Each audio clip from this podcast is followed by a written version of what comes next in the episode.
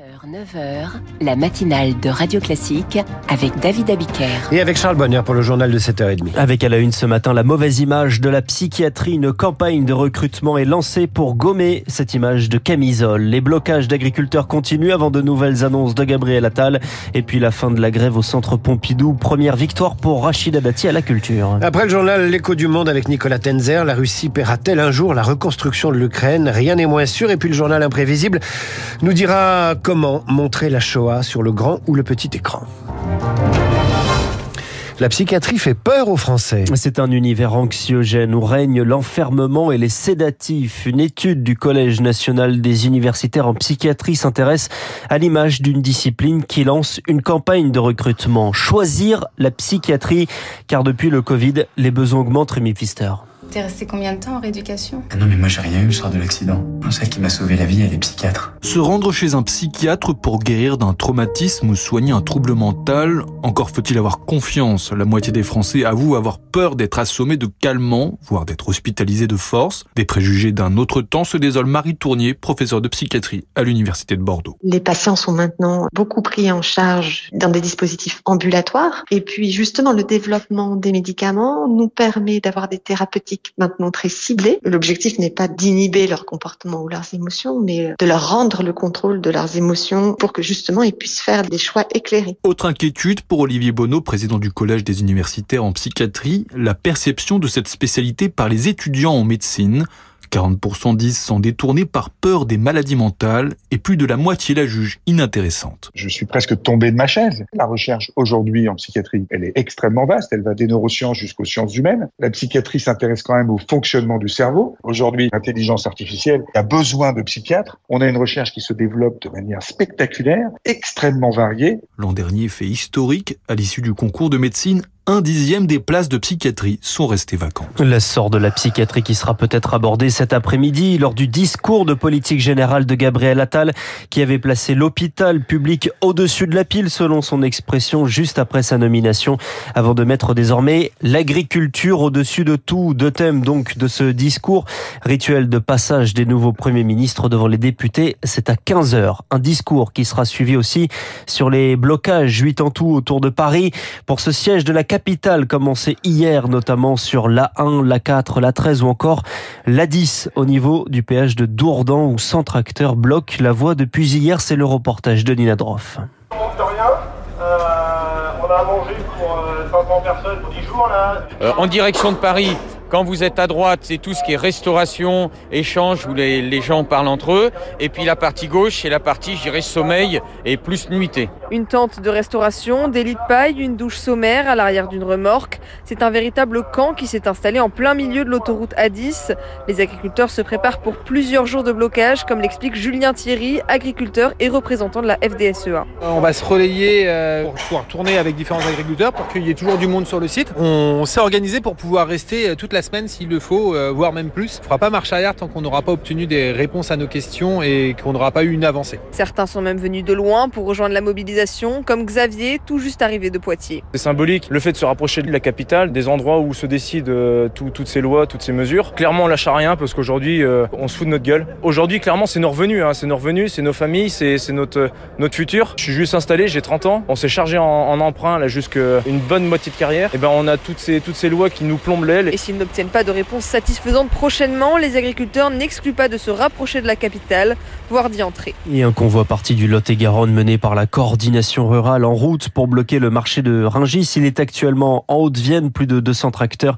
Les forces de l'ordre ont tenté de le bloquer sur la 20. Le mouvement continue donc, car il reste toujours des revendications rappelées hier par la FNSEA et les jeunes agriculteurs à Gabriel Attal, parmi lesquelles le respect de la loi Egalim, une loi votée en 2018, depuis complétée, dont le but est de protéger le revenu des agriculteurs dans les négociations commerciales.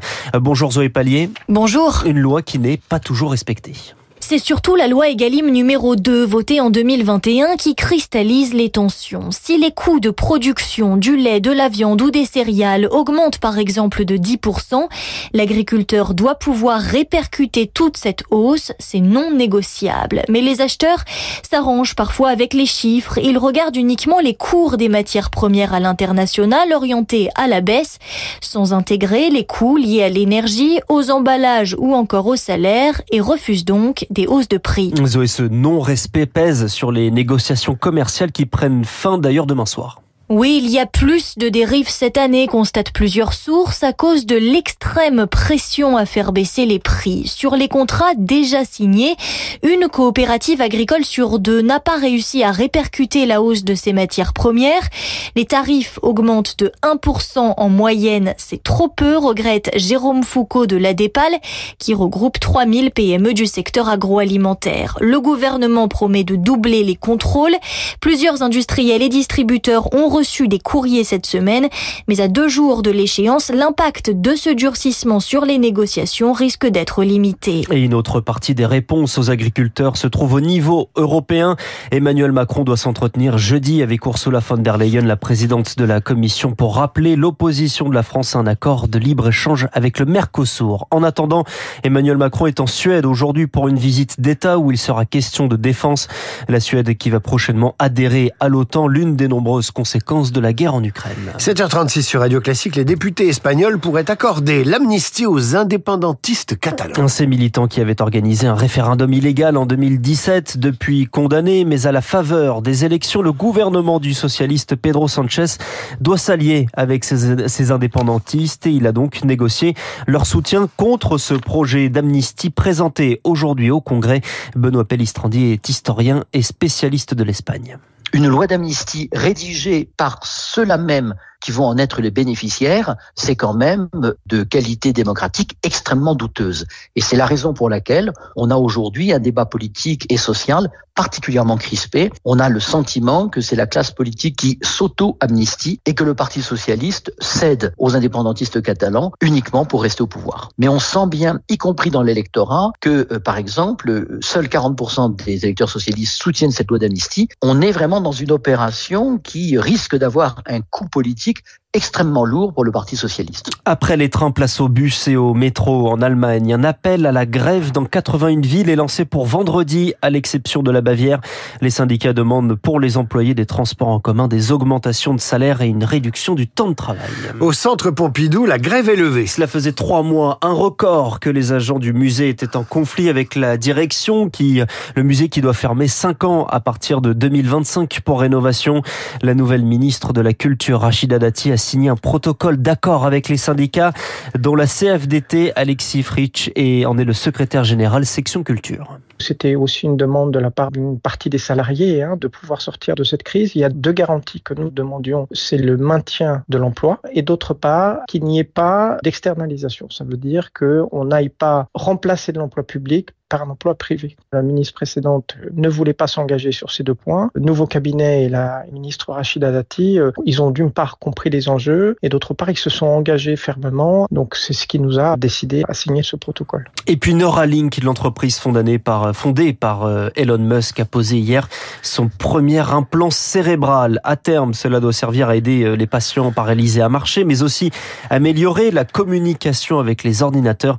D'autres entreprises ont déjà posé ce type d'implant. Ça vous intéresse? euh, Oui, ça m'intéresse parce que j'aurai plus de mémoire vive dans la cervelle. Vous, vous revenez à 8h30 avec euh, dans vos implants euh, et dans votre cervelle surtout des, des informations et le rappel des titres. À suivre l'écho du monde. Et cette question, peut-on concevoir qu'un jour la Russie indemnise l'Ukraine pour les destructions causées par l'armée de Poutine? C'est l'écho du monde avec Nicolas Tenzer.